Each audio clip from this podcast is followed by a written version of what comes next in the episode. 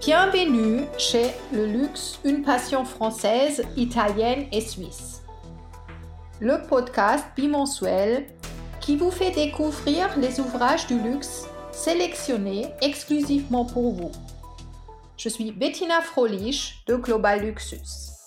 Et vous écoutez un nouvel épisode sur le livre La géopolitique du luxe, paru aux éditions Erol, une collection dirigée par Pascal Boniface. J'ai l'immense plaisir de recevoir aujourd'hui Bruno Lavagna. Il partage avec nous les repères et clés pour décrypter l'actualité.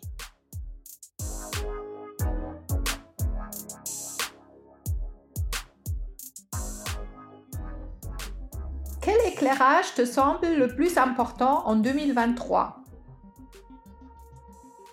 alors, merci déjà, Bettina, de penser à moi et de m'inviter en ce début d'année 2023, euh, un peu plus d'un an après l'apparition de mon livre Géopolitique du luxe. Donc, pour répondre à ta question, évidemment, les choses évoluent, puisque la géopolitique évolue et le luxe évolue. Donc, euh, les principaux éclairages que je vois aujourd'hui, là, en février 2023, c'est bien comprendre que certes, euh, la Chine reste un marché important, mais elle a vite effacé et, fait passer en second plan des marchés tout aussi clés et fondamentaux pour le luxe que sont les États-Unis et l'Europe.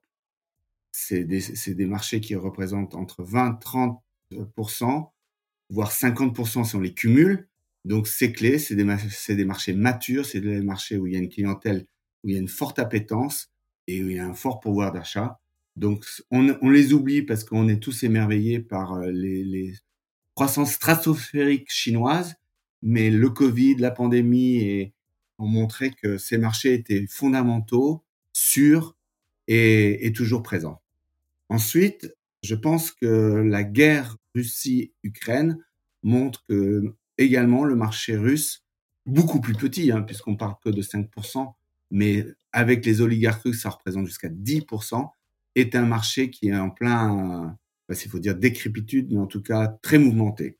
Donc tout ça pour dire que euh, la planète bouge, j'enfonce des portes ouvertes, et c'est de la géopolitique, hein, parce que malheureusement c'est soit des pandémies, soit des conflits euh, qui viennent perturber euh, toutes les prévisions. Et du coup, comme il y a toujours de la place pour euh, la, la, croissance et une appétence, mais on voit, on avait oublié l'Inde, qui reste un marché certes compliqué, mais énormément d'avenir parce que très jeune, beaucoup plus stable, même s'il y a des barrières à l'entrée, et le Brésil, euh, j'en reviens, il y a un, marché extrêmement dynamique, loin de toutes les contraintes, même si politiquement il est quelquefois instable, même souvent instable, mais il y a une, il euh, appétence de, de, toute la euh, population brésilienne très forte. Donc pour résumer, n'oublions pas États-Unis et Europe, deux marchés clés du marché du luxe, Chine et Russie, ça ne veut pas dire les oublier, c'est simplement ne plus être aveuglé, voilà le terme que j'emploierai.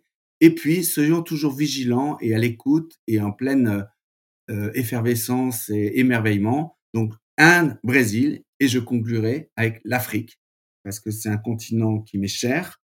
Euh, je le montre dans mon livre, c'est quand même toujours 1,7 milliard d'habitants. Et il y a des pays comme le Kenya, le Nigeria, bien sûr l'Égypte, le Maroc, qui certes pâtissent encore quelquefois d'instabilité politique, et on voit bien que c'est lié du coup, à, ça vient gêner le marché du luxe, mais euh, un pays comme le Maroc, un pays comme le Kenya, l'Égypte, ça reste aussi des marchés euh, de destination de luxe et de consommation de produits de luxe. Voilà, j'espère avoir fait un tour d'horizon. On n'a pas parlé du Moyen-Orient, qui reste aussi un marché important à, l'échelle, je dirais, de, de 10-15% et qui, lui, euh, arrive à se maintenir malgré les conflits géopolitiques qui l'entourent. On voit Israël, l'Iran, là récemment, aujourd'hui, le tremblement de terre euh, en Turquie et Syrie. Bref, c'est des zones euh, qui, géopolitiquement, sont instables, mais pour autant, il y a, il y a une clientèle qui est toujours intéressée et intéressante pour le marché du luxe. Quel enjeu te semble le plus important en 2023 alors, clairement, clairement, clairement, il y en a deux. Évidemment, le premier, c'est le climate change. Donc, c'est le changement climatique, c'est tout ce qui est au niveau de la transition énergétique. Ça, c'est incontournable. On en parle depuis trop longtemps et c'est encore pas assez dans tous les mœurs, mais la nouvelle génération nous le rappelle. Euh, j'enseigne dans toutes les, différentes écoles que tu connais, euh, International University of Monaco, Neoma Business School, IFM. Et cette jeunesse, elle est hyper préoccupée à juste titre du climate change, de la crise énergétique qui nous prend de plein fouet. Donc ça, le luxe est aussi touché et, se doit de montrer l'exemple et de, prendre les, bonnes directions et la bonne attitude. Et puis, parce que c'est lié pour moi, la transition numérique, parce que euh, par la transition numérique, on voit que on va être amené à pouvoir moins consommer d'énergie. Donc les deux sont liés, parce que c'est vrai que dans mon livre, je parle de transition généalogique, je parle sanitaire et autres. Tout est lié, mais si tu me demandes les deux principales, c'est évidemment climate change et transition numérique. Quel défi te semble le plus important en 2023 Donc, euh, de nouveau, hein, je, je, je, me base sur ce que j'ai écrit dans mon livre, ce qui sont mes opinions et puis qui sont un, un reflet aussi de toutes les, les interviews que j'ai menées. Donc, c'est à la fois un, un, postulat de mes convictions, mais un échange et que je nourris d'autres de, d'autres personnes et d'autres interculeurs dans le monde du luxe. Euh, je crois de nouveau que ce que le, le luxe a à affronter, mais quand je dis affronter, c'est justement dans le sens euh, crise, opportunité, fracture et opportunité.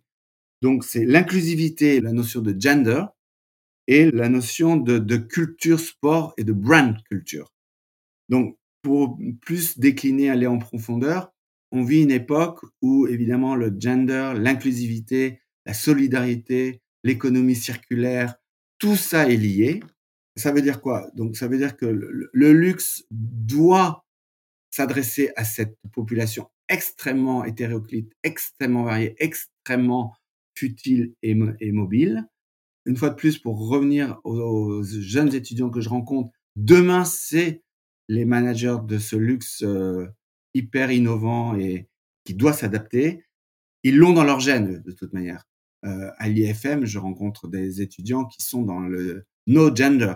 Il, ne faut plus les genderiser on aime ou on n'aime pas, mais, c'est comme ça qu'ils se définissent, qu'ils soient hommes, femmes, il, elle. Euh, voilà, ça peut nous choquer, nous, notre génération, mais c'est comme ça. De toute manière, je crois que la mode, le luxe, l'avait déjà compris en, en essayant d'être euh, euh, unisexe. Moi, je me souviens de, de Calvin Klein, donc euh, avec Siki One pour un parfum, et puis le côté vêtements et autres. Donc, il y avait déjà des prémices d'essayer de, démasculiniser ou déféminiser. Et ce qui est très intéressant, c'est que il y a toujours des effets contradictoires. Donc, il y a ce côté genderisé, donc no gender, et puis à côté de ça, il y a une hyperféminisation ou une hypermasculinisation. Donc, ça peut paraître contradictoire, mais c'est toute la richesse du luxe, que ce soit dans la haute joaillerie, que ce soit dans la haute couture.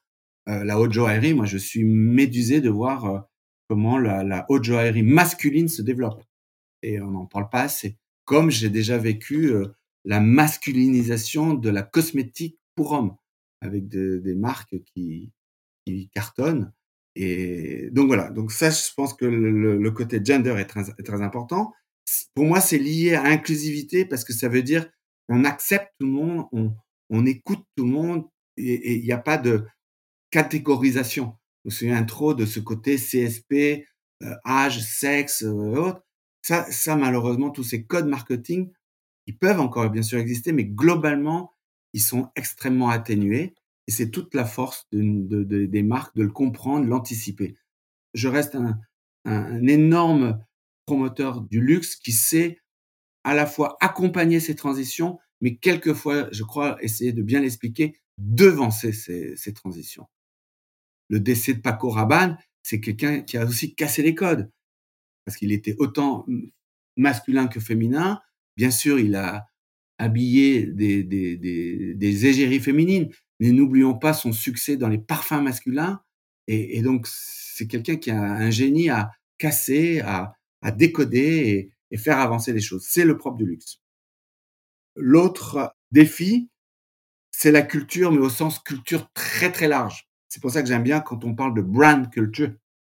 parce que ça veut dire englober euh, gastronomie, art, sport, parce que la culture c'est pas que une expo de l'art et autres. En fait, quand on parle de culture, la jeunesse d'aujourd'hui et pas que la jeunesse, c'est s'intéresser à autre chose et ça peut être le sport, ça peut être d'autres types d'activités. Et donc une marque comme au nom des noms, hein, Vuitton l'a très bien compris et donc maintenant c'est Dior, la maison flagship de Dior à Avenue Montaigne le montre à merveille.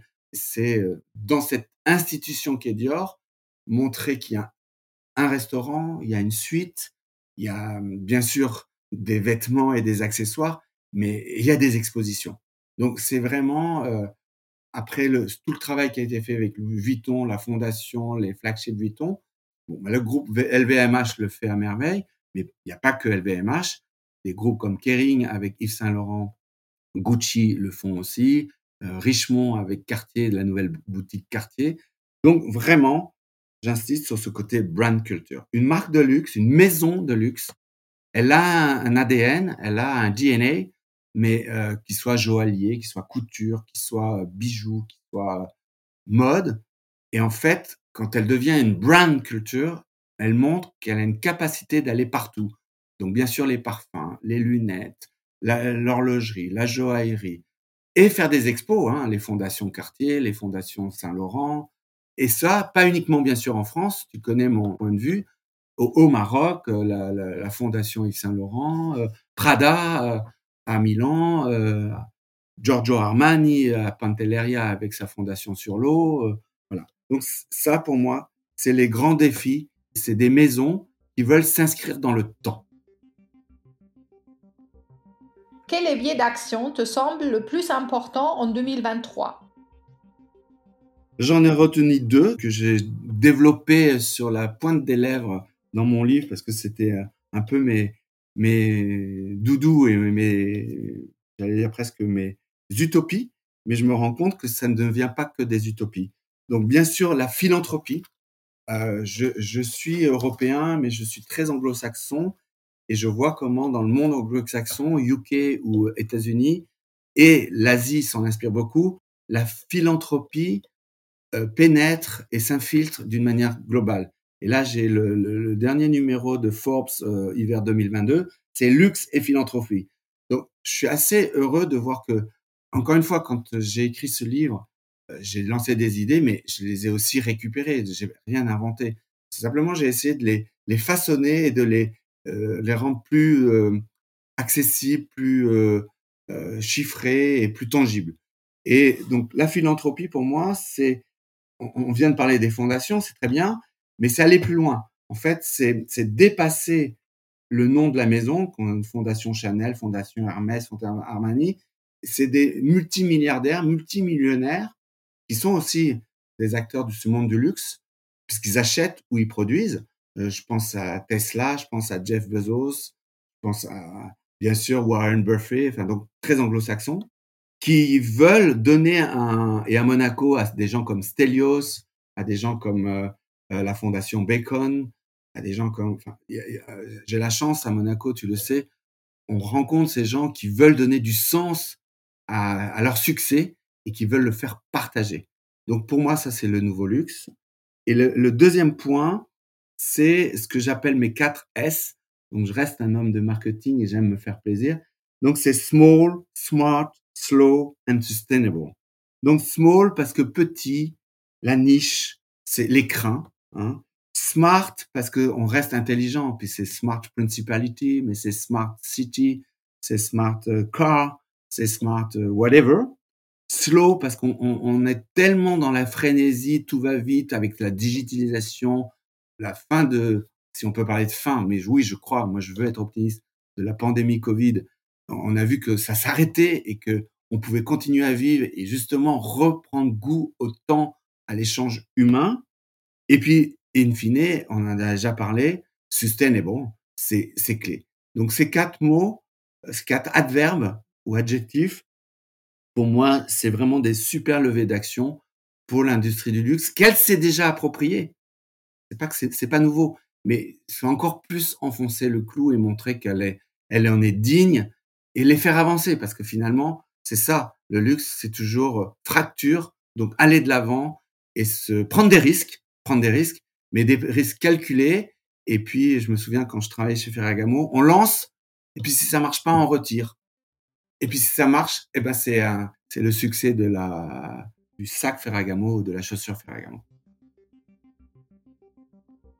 Pascal Boniface dirige la collection aux éditions Erol.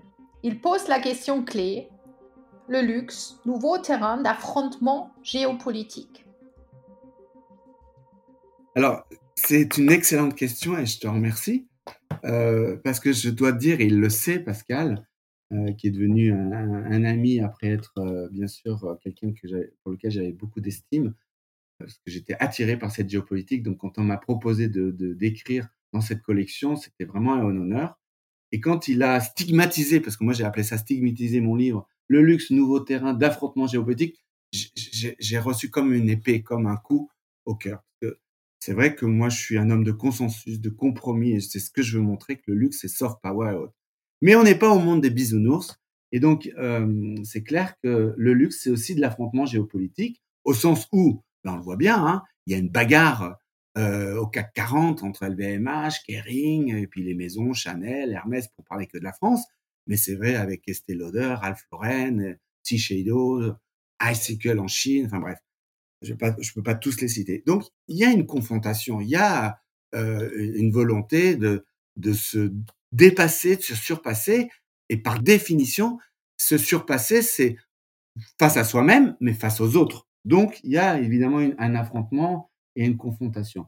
En plus, c'est renforcé, on le voit bien aujourd'hui, avec toutes les crises dont on vient parler, qu'elles soient sanitaires, conflictuelles, c'est encore plus fort, hein, et là encore euh, avec le dernier tremblement de terre, donc en Turquie et Syrie. Donc oui, le luxe est en plein, au milieu de ces conflits géopolitiques. Ma conviction, c'est que c'est pas, il les génère.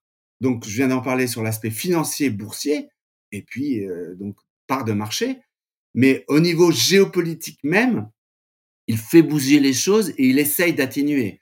Prends l'exemple très concret, donc Ukraine-Russie, la volonté des maisons euh, de luxe, des groupes de luxe, d'avoir une certaine éthique une certaine par rapport au peuple ukrainien attaqué, donc une décence, de les soutenir, donc de maintenir les, les salaires payés et les boutiques fermées. Pareil en Russie on rentre pas dans le conflit russe-ukrainien au niveau politique, mais il y a une décence et donc le luxe est à ce niveau-là puisqu'il est mondial et qu'il ne peut pas et il ne veut pas prendre position parce que de toute manière c'est pas son rôle et en plus il serait tout de suite bâché et euh, boycotté.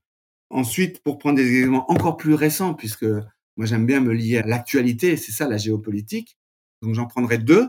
C'est le ballon chinois au-dessus des États-Unis c'est risible. Euh, donc je dis pas que ça va tout de suite impacter le luxe, mais ça montre que les tensions qu'on a toujours connues au départ Est-Ouest et bien sûr aujourd'hui euh, Occident, Asie et notamment Chine, même si aujourd'hui elles sont un peu mis en veilleuse par ce conflit russe-Ukraine, ça montre qu'elles sont toujours là et que les Chinois, bah, ils veulent avancer, mais c'est ce que je disais, les États-Unis sont toujours bien présents et que le monde occidental à une manière euh, pas toujours habile, mais, réagit et euh, sera toujours présent.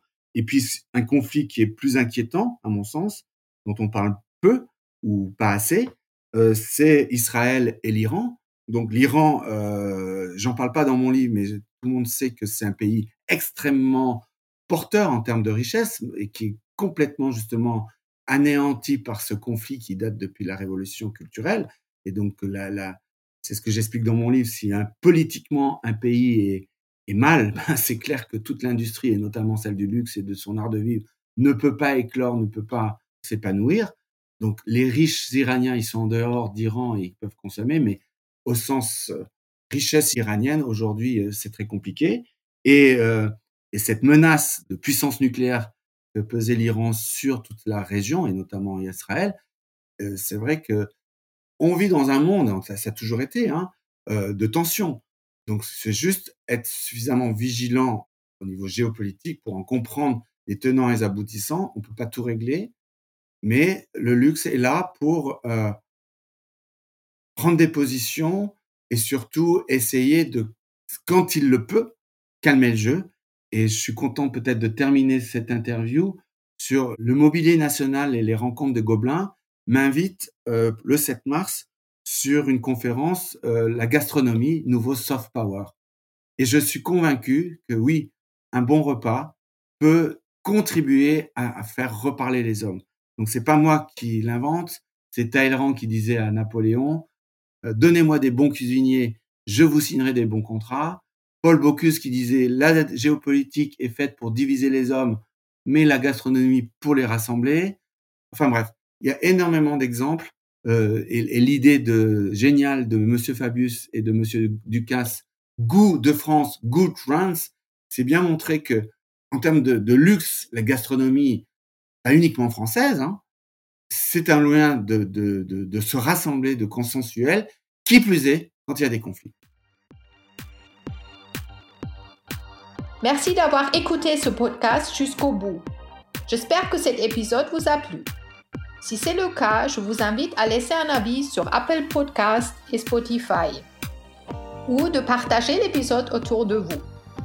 Je vous retrouve dans deux semaines ou 14 jours pour un nouvel épisode. Le luxe, une passion française, italienne et suisse de Global Luxus. En attendant, retrouvez Global Luxus sur YouTube, TikTok, Instagram, Pinterest ou LinkedIn.